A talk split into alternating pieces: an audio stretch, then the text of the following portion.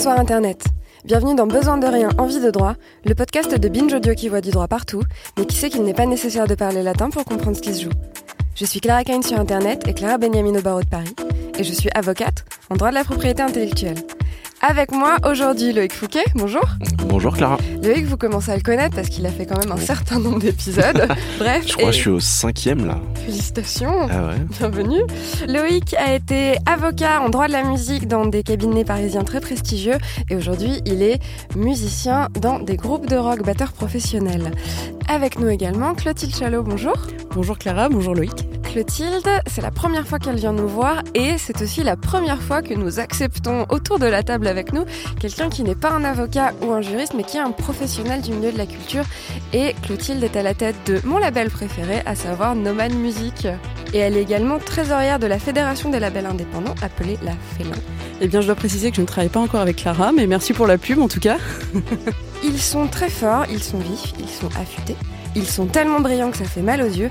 Et croyez-moi, on va en avoir besoin pour aborder ce deuxième épisode de notre série consacrée au droit de la musique et intitulée Du studio aux écouteurs du monde entier.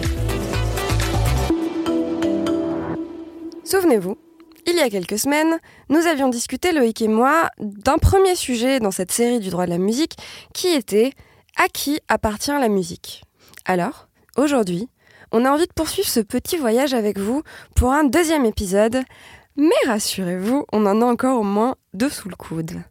Bref, pour aujourd'hui, commençons par cadrer un peu notre sujet. Loïc. Alors, euh, avec un titre aussi énigmatique, que euh, du studio aux écouteurs du monde entier, on pourrait euh, parler de plein de choses. Là, on va se concentrer euh, simplement sur les liens euh, qui peuvent unir un artiste, un groupe, un projet musical et son partenaire pour distribuer de la musique enregistrée. Donc on parle encore euh, de phonogramme. Concrètement, on va Qu'est-ce parler... que c'est un phonogramme? Phonogramme, t'inquiète pas, j'y viens juste après. Et d'ailleurs, on peut réécouter l'épisode 8 qu'on avait consacré justement à l'explication de, de la différence entre le phonogramme, l'œuvre, etc. Mais, On vous Voilà. renvoie effectivement à l'épisode 8, mais tu ne vas pas t'en sortir comme ça. Il va mais je quand vais même quand même faire un petit rappel, bien sûr. Vas-y, je t'en prie. Euh, donc concrètement, on va parler des modalités d'engagement d'un d'un artiste avec un, un label, un distributeur, euh, un partenaire disque, à savoir un partenaire qui va s'engager plus ou moins tôt dans la production, dans la chaîne de production et de distribution du, du phonogramme. Alors j'ai pas envie de dire CD parce que bon, ça, ça parle, on parle d'un format. compact disque. Voilà, on parle d'un format qui, qui peut 2019. paraître un peu obsolète, euh, mais voilà, on va parler de phonogramme pour Mais parler d'enregistrement. oui, mais qui n'est pas complètement d'ailleurs le Voilà, compact disque, on en parlera verra. tout à l'heure. Enfin, le support physique en tout cas. Voilà, donc bien entendu, euh, là on va parler de musique et euh, de, de relations contractuelles sous l'angle vraiment industrie. On n'est pas dogmatique, on est conscient qu'il existe d'autres méthodes euh, alternatives aujourd'hui pour euh, distribuer, mettre à disposition sa musique. que Il y a beaucoup d'artistes qui sont indépendants, qui sont vraiment dans des esthétiques euh, DIY, donc do it yourself, des réseaux associatifs, donc une, espèce de culture alternative. Mais aujourd'hui, voilà, on va vraiment rester sur, sur le, le côté un peu plus industrie traditionnelle. D'accord. Voilà. Je peux me permettre que même, même l'alternative doit être un peu cadrée. Si Bien sûr, justement bah on oui. veut éviter de se faire justement euh, ben, je- que toute notre musique soit rayée d'internet euh, parce que Ouais, la, sûr. la police des droits arrive et dit ah, non mais en fait t'as pas le droit de le mettre même si c'est ta musique. Donc euh, enfin oui clairement il y a, il y vous a- conseiller. Bien sûr.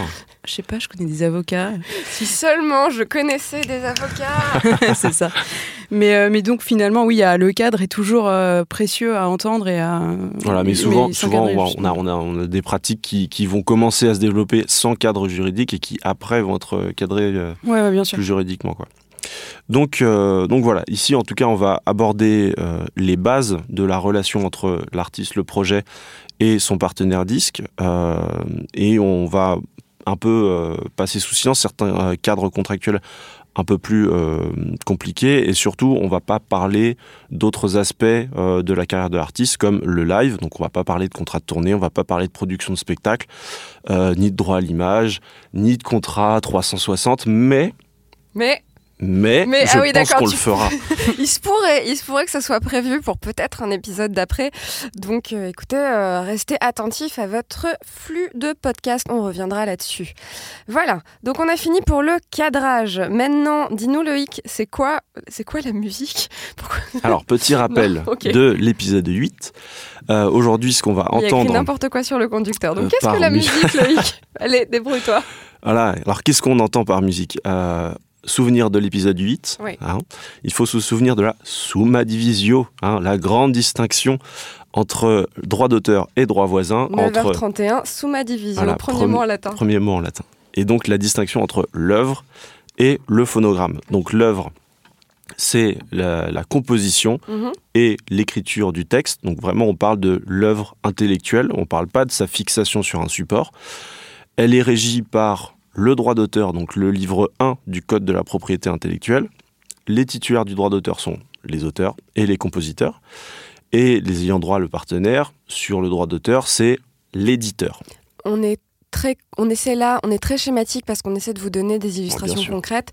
Et bien sûr que un morceau de musique, ce n'est pas forcément euh, un, un texte, quelqu'un qui chante et de la bien sûr, musique bien derrière. sûr. Là, on est très schématique. Voilà, là on est très schématique, mais c'est juste pour, pour vous aider à, à un peu à, à figurer euh, de quoi on parle. Voilà, et surtout Voilà. le label de, de, de Clotilde, donc Nomade Musique, euh, exerce principalement dans la musique classique, euh, qui donc ne répond pas à cette logique de euh, quelqu'un qui, forcément, de quelqu'un qui chante euh, euh, sur un fond musical. Quoi. Oui, je sais, j'ai failli vous enlever les micros. En fait, vous Mais la vous voyez écoute. pas, hein, mais Je là, vous elle parce que-. Vous êtes avocat, vous faites du droit, moi j'écoute, je prends un cours, voilà. Alors, attention, c'est et Bien ou, sûr. hein, vois, le et ou auteur Ouais, ouais, et ou compositeur. Mais, euh, la magie de, de tout ça, c'est qu'effectivement, il y a plein de cas particuliers et, c'est intéressant. Et puis les pratiques varient énormément de- entre les styles musicaux. Donc euh, voilà, ça on, en fera une on Mhm. prend une petite parenthèse euh, là-dessus Et c'est absolument pour ça qu'on a, qu'on a eu envie de te faire venir, en fait. C'est justement pour que tu fasses ce contrepoint euh, plus pratique. Ok. Bah, en plus, on fait aussi du jazz et de la musique du monde, donc euh, comme ça, on a un peu tous les cas et on, et on s'amuse beaucoup. euh, point- Au niveau juridique, c'est très très drôle chez nous. Tu.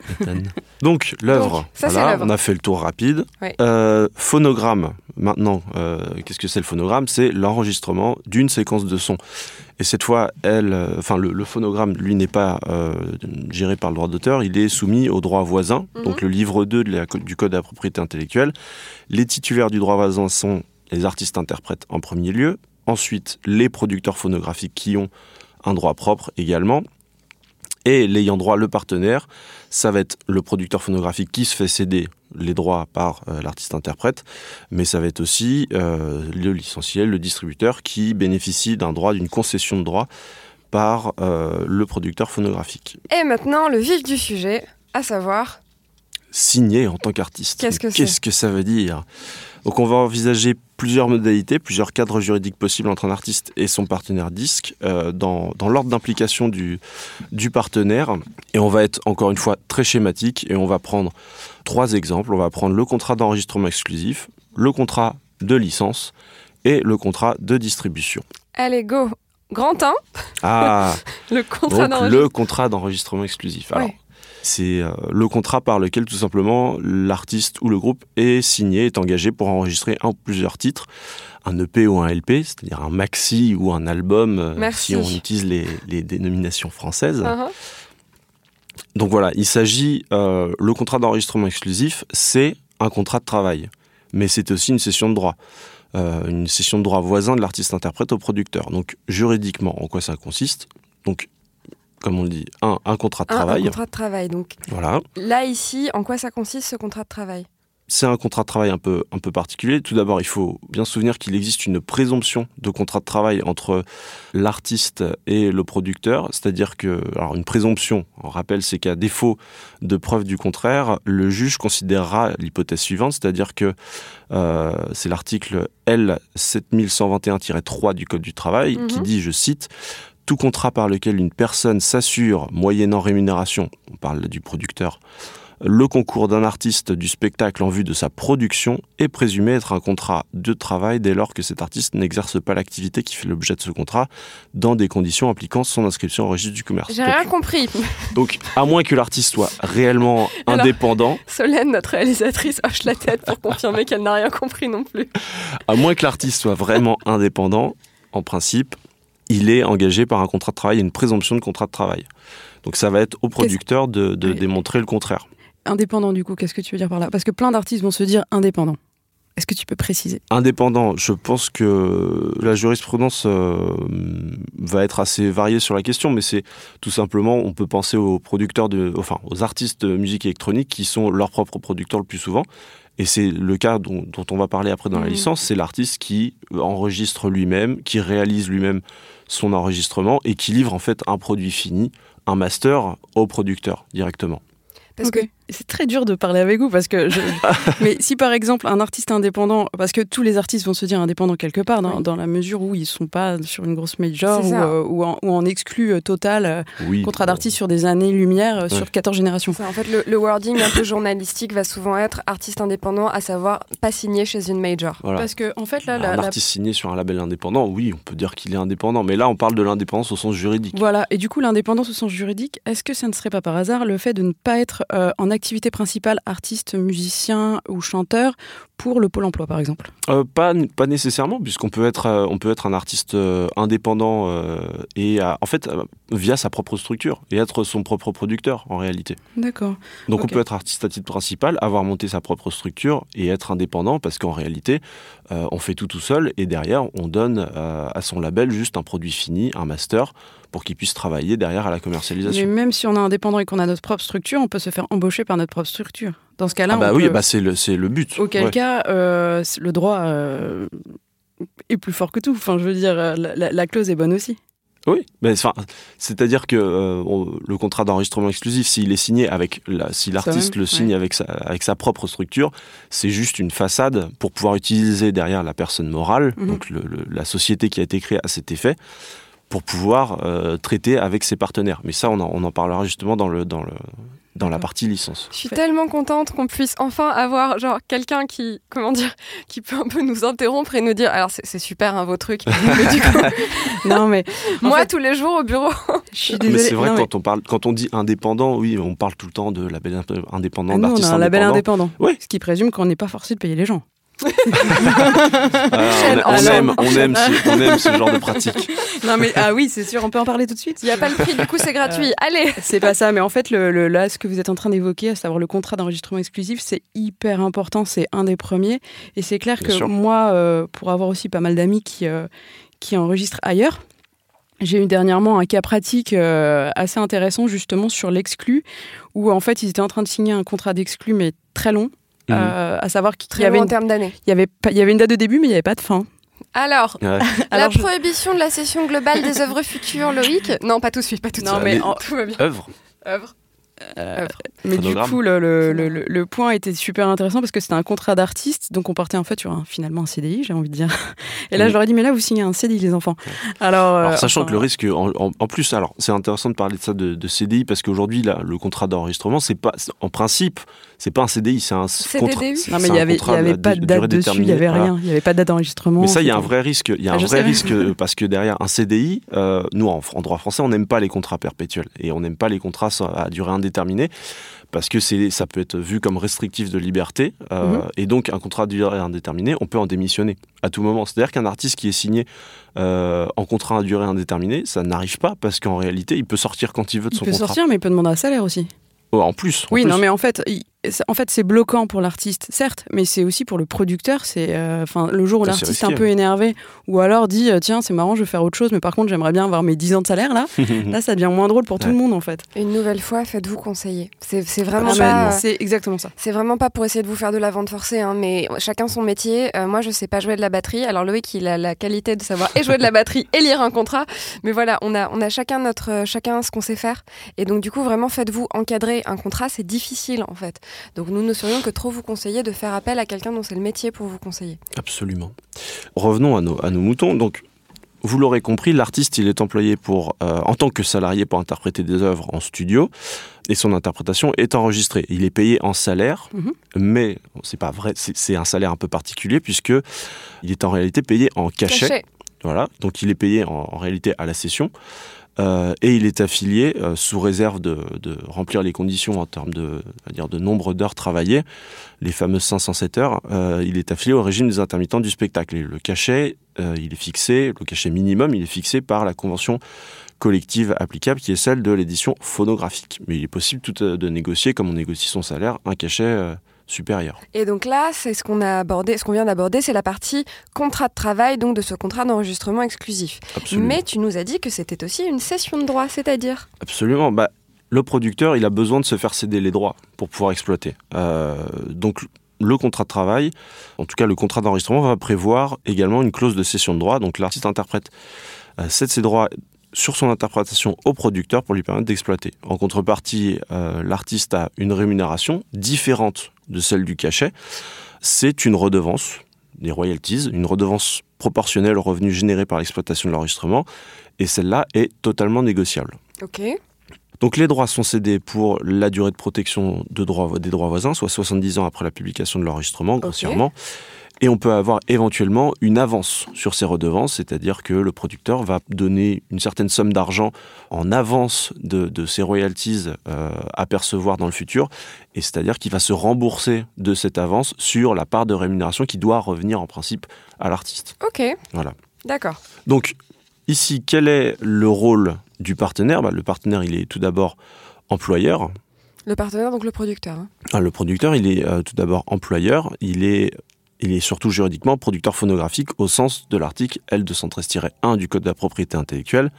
Donc c'est la personne physico-morale qui a l'initiative et la responsabilité de la première fixation d'une séquence de sons. Et en fait, ce régime-là, il va derrière ouvrir, euh, il va donner droit au producteur à son droit propre en tant que producteur phonographique. Son rôle, en principe, c'est de prendre en charge euh, entièrement le financement et l'exploitation de l'enregistrement, concrètement, il va prévoir le budget, il va rémunérer tous les intervenants, c'est lui qui va être à la base de la production de l'enregistrement.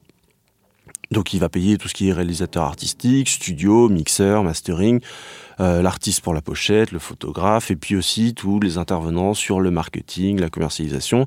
Il va se charger de trouver un distributeur, de payer la commission du distributeur sur, euh, sur, euh, sur les ventes. Le distributeur, c'est-à-dire? Bah, t'inquiète pas qu'on va en parler. Bah, le, distributeur, c'est concrètement celui qui va les mettre euh, les CD dans les bacs ou, euh, ou la musique en ligne auprès des plateformes de, de vente et de streaming. Alors, Clotilde fait une grimace ah et secoue la main pour dire bof. Ouais, on coupe ou Non, mais en pratique, on peut être aussi producteur sans pour autant euh, s'avancer sur euh, les droits de pressage.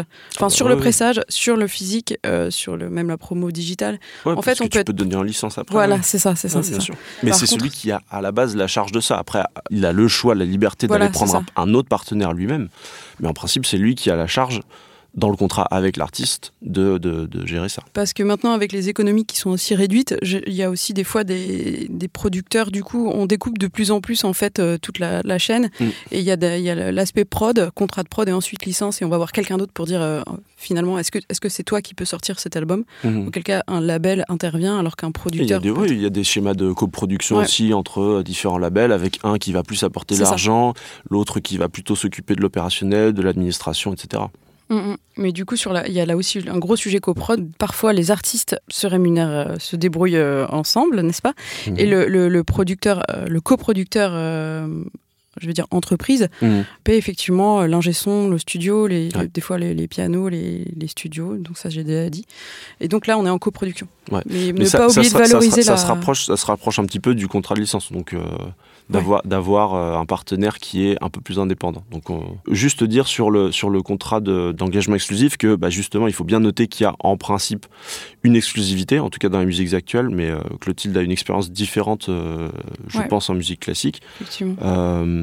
et généralement cette exclusivité elle est sur la durée du, du cycle d'exploitation. Euh, soit entre 12 et 24 mois, euh, mm. selon, selon le format qu'on sort. Pour un album, c'est entre 12 et 24 mois. Cher management de Binge Audio, je voudrais vous proposer que Clotilde nous fasse une émission de 14 heures. On nous raconte. Désolée. Mais non, non, non, je t'en supplie. Mais je trouve ça passionnant. C'est génial. En fait, c'est vraiment passionnant. même quand on parle de littérature, c'est très bien. Mais je vis ça tous les jours avec justement des artistes, chez nous, avec nos artistes, avec des artistes euh, qui sont donc, je disais tout à l'heure, des, des, des, amis.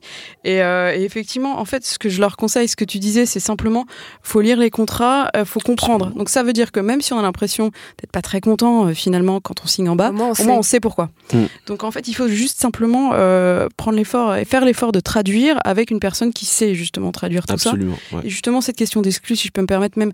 Bon, effectivement, en musique classique, euh, il y a beaucoup de- de- d'artistes qui jouent aussi dans, dans plusieurs ensembles, plusieurs orchestres. Donc, il est un peu déconseillé de signer euh, une exclusivité.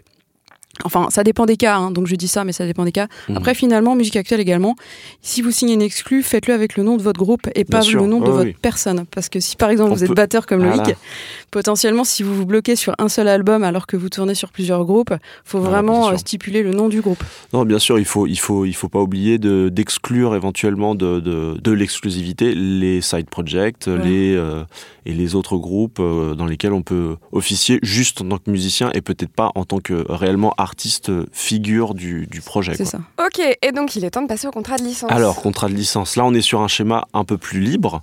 Euh, C'est-à-dire que la licence, c'est le contrat par lequel l'artiste ou le, le groupe euh, qui a produit lui-même l'enregistrement va concéder ses droits pour une durée déterminée à un licencié qui va prendre en charge euh, l'exploitation. Donc, Doucement, beaucoup plus Doucement. simple. C'est beaucoup plus simple que le contrat de- de- d'enregistrement exclusif puisque c'est simplement une concession de droit. On n'a pas de contrat de travail entre l'artiste et son partenaire disque. Dans ce cas-là, l'artiste est censé être son propre producteur. Alors généralement via une structure qu'il aura montée lui-même. Ça peut être euh, une association, ça peut être euh, une, société commerciale. Euh, et il est titulaire via sa société, via son association, des droits de producteur phonographique. Intervention? Non, non, moi je dis plus rien. parce que- Ah non mais va- vas-y, là je- moi je schématise. hein. oui, oui, bien sûr, mais, Non, alors, parce que toi, ta pratique, du coup, ça correspond à quoi? Euh, sur la licence, Oui. il y a des, des gros schémas, à savoir le- l'artiste producteur qui arrive effectivement, et là, effectivement, on prend tout en charge, euh, tout ce qui est packaging, photo, euh, Ouais. graphisme et tout, ce- tout ce qu'on fait, ouais, la distribution physique et digitale. Après, euh, si on est en copro, bah, effectivement, comme c'est nous l'entreprise, on, on file Ouais. là-dessus. Mais euh, en, en gros, c'est ce que tu dis, hein, il n'y a, y a pas de. Ah ouais, bien sûr. Ouais. Mais là, dans ce cas-là, les droits, ils vont être, ils vont, vont être cédés juste pour le temps de l'exploitation. Et en principe, à la fin de cette durée, de cette durée d'exploitation, l'artiste va récupérer l'intégralité de ses droits ou éventuellement prolonger la licence, soit avec le partenaire en question, soit avec un autre partenaire. Et il faut savoir que la durée de licence est totalement négociable. Et là, ça va être assez difficile de donner euh, une durée moyenne, Mhm. puisque ça va totalement dépendre de- du style de musique, euh, du type d'exploitation qui est envisagé, etc. Par exemple, en musique électronique, on va souvent ça va beaucoup plus vite. Et si on a une licence, euh, parce que les, les- les schémas de licence en musique électronique sont assez répandus, parce que souvent les artistes euh, peuvent produire assez facilement du son de qualité euh, chez eux eux-mêmes Et livrer un truc prêt à diffuser, prêt à livrer, et commercialiser. livrer- voilà, et livrer un master assez, assez facilement. Et donc on peut avoir des licences qui vont être même ne pas concerner un album entier ou un EP, mais juste euh, un titre. Et dans ce cas-là, on peut avoir des licences qui sont beaucoup plus courtes. Pour un album en musiques actuelles, moi, ce que, ce que j'ai l'habitude de voir, c'est entre 15 et 20 ans, 15 et 25 ans, on va dire. Mais tu as peut-être une expérience euh, Ah c'est marrant parce que différente du en, coup, musique- la- en en musique classique, euh, la, la vie de l'album est des fois plus courte parce qu'il y a moins de promos en fait. Mm. Donc finalement, sur un, un, un album de musique actuelle, pop. Gros guillemets, très très gros Ah oui, guillemets. oui, je suis désolée. Non, mais non, bon. bien sûr. Ouais, bien sûr. musique Bah, actuelle, ça classique, peut, c'est être, pareil, ça peut hein. être musique du monde aussi. Bien hein. sûr. Voilà, et musique classique, ça peut être euh, la musique médiévale. hein.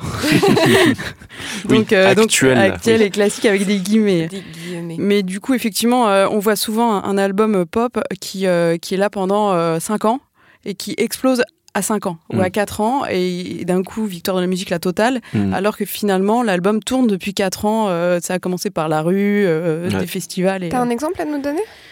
Christine and the Queen, Ok. par exemple. Enfin, euh, l'album a tourné très longtemps. Si vous regardez l'historique sur YouTube, elle, elle chante les mêmes pistes, euh, enfin Mm. les mêmes morceaux depuis super longtemps. Ah ouais. Des bisous à Angelo Follet qui était son producteur.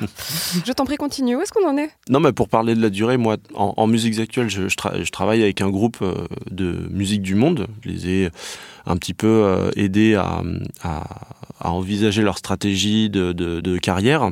Et euh, ils sont sur une licence de 15 ans pour, euh, pour un album, Ouais, pour ça. le- pour l'album 1.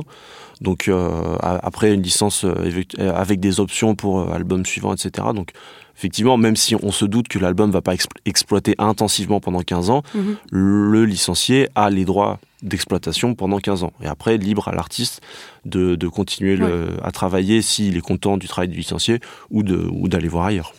Donc, bon, le, le rôle du partenaire, on, l'a un peu évoqué, c'est-à-dire que euh, lui, il va être vraiment chargé de l'exploitation. Euh, et en, réalité, ça, va vraiment dépendre des schémas de, qu'il va y avoir entre l'artiste et le licencié. Et ça va dépendre de la négociation et de ce qu'attend l'artiste et de ce que peut proposer le, licencié. Donc c'est vraiment très très variable le, le, rôle du partenaire, mais généralement c'est lui qui va vraiment se, se focaliser sur l'exploitation euh, et souvent l'artiste euh, va être impliqué euh, au niveau de, de, de, du pouvoir de décision et c'est l'artiste euh, producteur entre guillemets mmh. qui va qui va avoir le dernier mot sur sur les stratégies et sur le, la manière d'exploiter. Voilà. Après, concrètement, le licencié, il va prendre en charge la fabrication, la distribution des exemplaires, la mise en ligne, la promotion, euh, et principalement via un distributeur. Yeah. Alors, donc, est-ce qu'on passe au contrat de distribution? Bah je, je, pense. Alors, qu'est-ce qu'on peut, qu peut un, dernier mot sur, euh, sur le système de, de la licence? À la différence du contrat d'enregistrement, on peut noter que le budget investi par le licencié, il peut être recoupable.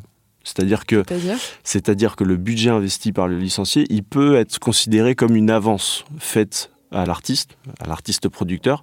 Et contrairement au contrat d'enregistrement où le budget investi par le licencié n'est pas euh, remboursable, n'est pas recoupable, en licence, on peut euh, avoir un budget qui va être euh, qui va être recoupable sur les revenus de l'exploitation, qui peut être remboursé. Tu es en train de dire que finalement, moi, en tant que label, je dépense pour la photo, le, le, le, packaging et le pressage des albums, vinyle, tout ce qu'on veut, même la cassette.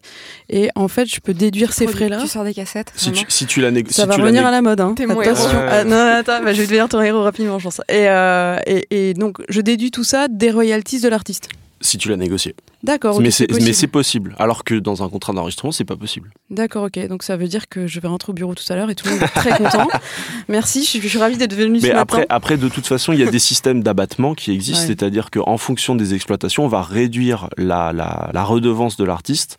Euh, ou du, du producteur euh, qui a donné en licence, euh, parce que bah, évidemment il y a certains types d'exploitation qui coûtent plus cher. Hein, si on va produire du vinyle euh, ou si on va vendre à l'étranger, nécessairement ça, ça, demande plus de temps, plus de travail, plus d'investissement. Donc on va réduire un petit peu, euh, puisque la part du producteur, la part du licencié pardon, va être réduite du fait de ces investissements-là. On peut aussi réduire la part okay. de l'artiste ou du licencié avec un abattement par exemple de moins 25% si on produit en vinyle, etc. Moi, ce que je propose, c'est que genre tu vois Loïc, on le met mmh. dans un doggy bag. Comme ça, tu l'emmènes au bureau avec toi. et je suis super chaud. super, bah je suis pas sûre sûre. Hein. En fait, je vais peut-être pas devenir ton héros tout de suite. non, mais comme ça, tu peux l'emmener si tu as encore des questions. Non, non, non, mais c'est bien parce que du coup, il y a plusieurs pratiques. Hein. Euh, ça, ça, c'est sûr. Et en licence, euh... c'est sûr. C'est hyper variable. Ouais, c'est très variable et, euh, et c'est important de le savoir parce que, bah, parce que du coup, Enfin, pas tout est possible, mais il euh, faut savoir quand c'est possible et pas trop râler mmh. quand on se dit que c'est pas possible. Quoi. Ouais, absolument. Après, après ce, que, ce que je dis sur le fait de, de rembourser le, le, budget, ça peut être euh, dans un schéma de coproduction. C'est la, la même idée. Voilà. Passons au contrat de distribution. Passons au contrat de distribution. Allez. Alors, qu'est-ce bah, que tu vas nous dire là-dessus bah, Tout simplement, là, le contrat de distribution, je vais être assez rapide parce que peut-être oui. que Clotilde va, va, nous en parler un peu plus de sa pratique. Le fait. contrat de distribution, euh, assez euh, concrètement, assez euh, classiquement, c'est le partenaire qui prend en charge la distribution et la mise à disposition des phonogrammes, que ce soit en physique ou en ligne. En fait, ça s'arrête à là. C'est-à-dire que, c'est-à-dire que bon, le, bah, distributeur, le distributeur, ah voilà. Merci la semaine prochaine. voilà. Après, le, et le distributeur, lui, en principe, il n'est pas chargé de la promotion, de la commercialisation, de faire, d'aller chercher un partenaire marketing. Lui, il est vraiment dans, c'est la dernière, le dernier rouage de euh, comment est-ce qu'on fait arriver la musique sur les plateformes, sur euh, et dans les bacs euh, de, de, la Fnac, etc. Quoi. Oui. Alors, par contre, il est très important. Parce ah bien, que, bah, parce il est essentiel puisque il est essentiel, mais, dernier, mais son tra- en plus, oui, en plus, il fait un travail phénoménal parce que ne serait-ce que sur une distribution physique, faire en sorte que tout soit prêt au bon endroit à la bonne heure, c'est vraiment très complexe. Mmh, mmh, Donc, en tant que producteur ou label ou les deux, euh, c'est très difficile de, de, de, pouvoir gérer tout ça euh, en interne. Bien sûr. Après, généralement, c'est des entreprises qui ont été avant label, donc ils savent un peu comment ça se passe. Mmh. Ils savent très bien comment ça se passe. Euh, tout ce qui est distribution digitale est encore plus complexe puisque de, du jour au lendemain, il y a des plateformes qui s'ouvrent, qui se ferment. Donc là, moi, j'ai un contrat de distribution euh, chez un distributeur qui euh, doit gérer 300 plateformes. Quoi. Donc Mm. je ne sais pas si je suis vraiment disponible activement sur toutes ces sûr. plateformes, mais moi, j'ai intérêt à lui donner toutes les infos possibles des actus artistes. Euh, de la promotion, des récompenses, Mhm. pour que lui puisse justement mettre en avant tout. euh, Ouais, puisse pousser auprès, voilà, de, auprès de, de- des plateformes, etc. Même si c'est compliqué aujourd'hui auprès de, de- que ce soit des Spotify, des Deezer, Mhm. de d'obtenir de, leur part qu'ils mettent en avant un artiste parce que euh, ils sont ultra sollicités évidemment, mais c'est le, le- voilà le, le- le distributeur peut être aussi le, le- le porte-parole, on va dire, de, complètement, de- ouais. du label qui attend que euh, d'avoir un artiste euh, En plutôt playlist. voilà, voilà, en playlist d'abord Ouais, et puis bon, en tout cas mis en priorité dans, au niveau de l'exploitation quoi. Très important. Et très important aussi, dans tout ce système, il y a aussi des, des moyens aussi pour, pour produire qui sont les subventions. Et c'est vrai que sans distributeur, généralement, on n'a pas accès à beaucoup de subventions. C'est vrai que les- la distribution physique, enfin avoir un contrat de distribution physique, c'est encore euh, souvent un, un préalable indispensable à, à avoir des subventions. Même si euh, de, je, je crois que de plus en plus, euh, on peut se contenter d'avoir une distribution numérique. Euh, il me semble que la SCPP, par exemple, peut accepter d'avoir juste un contrat de distribution numérique pour ouvrir droit aux subventions euh, phono. Donc la distribution physique, à ne pas négliger, hein, puisque même si on parle de l'effondrement du euh, format physique, etc., il faut rappeler, d'après euh, le SNEP, donc qui est le syndicat national d'édition phonographique qui regroupe euh, les labels, en tout cas une partie des labels et notamment les majors, les gros indépendants, que les ventes physiques, ça représente encore un peu plus de la moitié euh, du chiffre d'affaires de la musique Je suis enregistrée. tombée de ma chaise quand j'ai lu ça, vraiment. Et oui. c'est- Bah alors là, on parle des chiffres 2017 oui, bon. euh, que j'ai récupéré sur le, le site du, du SNEP, qui fait un bilan tous les ans du, de l'état du, du marché. Et euh, en 2017, concrètement, le physique, c'était 298 millions d'euros de revenus, tandis que le numérique, c'était 285 millions d'euros. Voilà. Et quand on dit numérique, on parle des ventes, mais aussi du streaming. Donc le physique, encore important, le distributeur, encore un partenaire essentiel. Ok, d'accord. Euh, et du coup, quelles sont les similarités avec le contrat de licence? Le- la similarité, ça va être que l'artiste, il est encore une fois producteur, et c'est lui qui va euh, vraiment prendre en charge sa propre, sa propre exploitation. Alors, si, la différence, c'est- que euh, là, pour le coup, il est vraiment totalement indépendant, c'est-à-dire que si, si un artiste n'a qu'un distributeur, euh, il faut qu'il prenne en charge vraiment tout l'aspect production et l'aspect promotion euh, également. Mais ça peut, me, ça peut être un, un bon système pour un artiste, entre guillemets, indépendant, Mhm. qui, qui souhaite vraiment de A à Z contrôler son, sa production et contrôler la vie de son album. Euh, et on a vu de, de grands succès euh, comme ça fonctionner. Euh, Par exemple? par exemple, on a l'exemple de Musicast qui était, enfin, qui, alors depuis qui a été racheté par par Believe, mais qui a, qui en étant qu'un distributeur, a permis à des artistes comme PNL qui ont tout géré de A à Z, QLF. voilà, Mm. de, de, de, de n'être que le dernier rouage. Et en fait, on, on a, on a voilà, des, des, des artistes qui réussissent à faire leur carrière en ne prenant, euh, en, en gérant tout de A à Z et en, en ne prenant qu'un distributeur. Mm. Ce qui fait que, bah, Avec des artistes qui ont quand même un budget com qui est assez ah conséquent. bah, quoi. bien sûr, bah, ça- après c'est à eux, eux Enfin, tout, d'investir. tout arrive pas euh, tout seul. euh, bien sûr. Comme ça. Je voudrais pas balancer, mais peut-être qu'un certain euh, chef d'orchestre contemporain euh, très très en vogue en ce moment euh, est extrêmement fan de PNL. Donc voilà, on balancera pas, mais ça a été l'un des trucs qui m'avait fait le plus rire quand un jour il m'a appelé et qui m'a dit Ah, mais PNL c'est trop bien en fait. et donc voilà. Ok, faut que je parle avec lui. Après, pourquoi pas Je veux dire, enfin bon, j'ai pas, pas de sujet.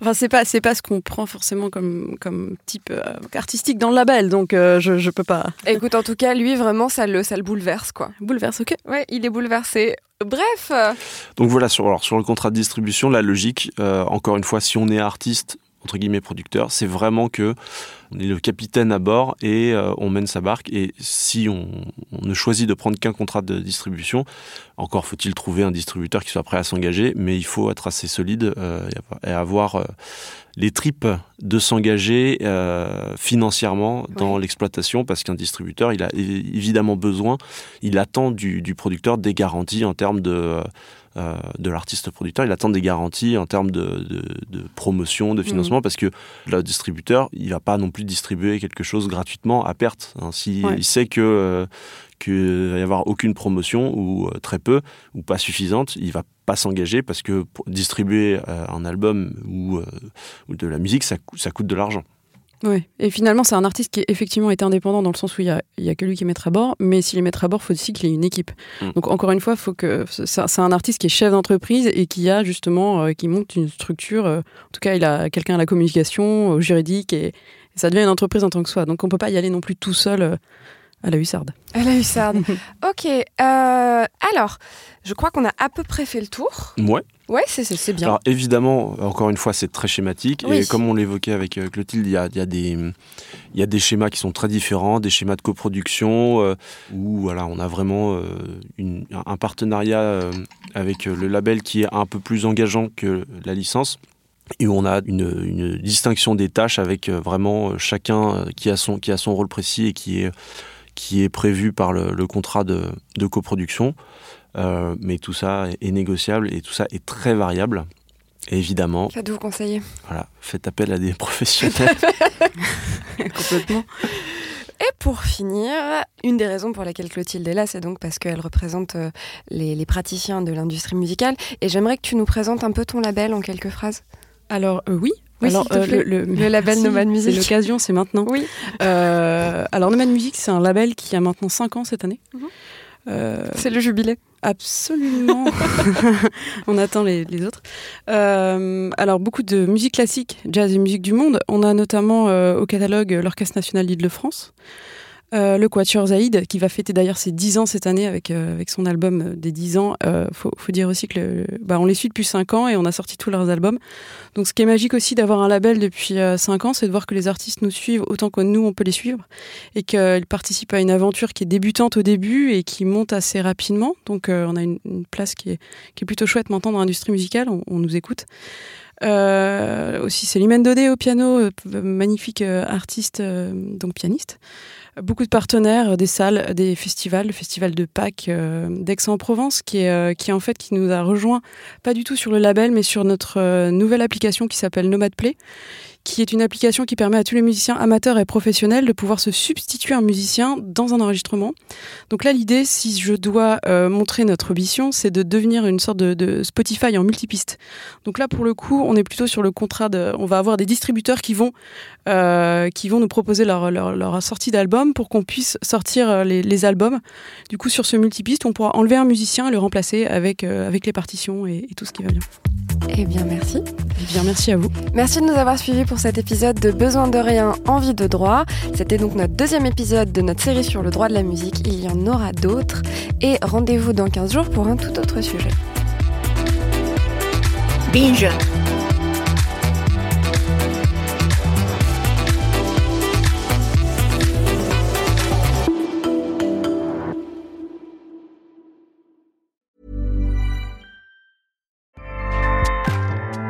ACAST powers the world's best podcasts.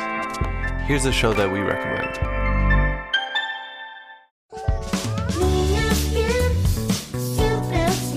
Hi, I'm Ando, And I'm Fer, and we host Niñas Bien Podcast. We want to invite you to listen to our show. Niñas Bien means good girls in Spanish, but you have to know that this is not a podcast for good girls. Or for girls at all. It is a comedy podcast, so everyone is welcome to listen. We talk about sex, relationships, technology, We recommend movies and TV shows and discuss pop culture in general. and there is Chisme Ajeno too. A section we have just to gossip about everyone. So you'll find something you like here. And you'll practice your Spanish. The cleanest Spanish you'll find, we promise. And if you already hablas español, Vamos a ser tus nuevas amigas. We'll be your friends for the non-Spanish speakers. New episodes every Monday and Thursday. Hosted by Acast and available to all audio platforms.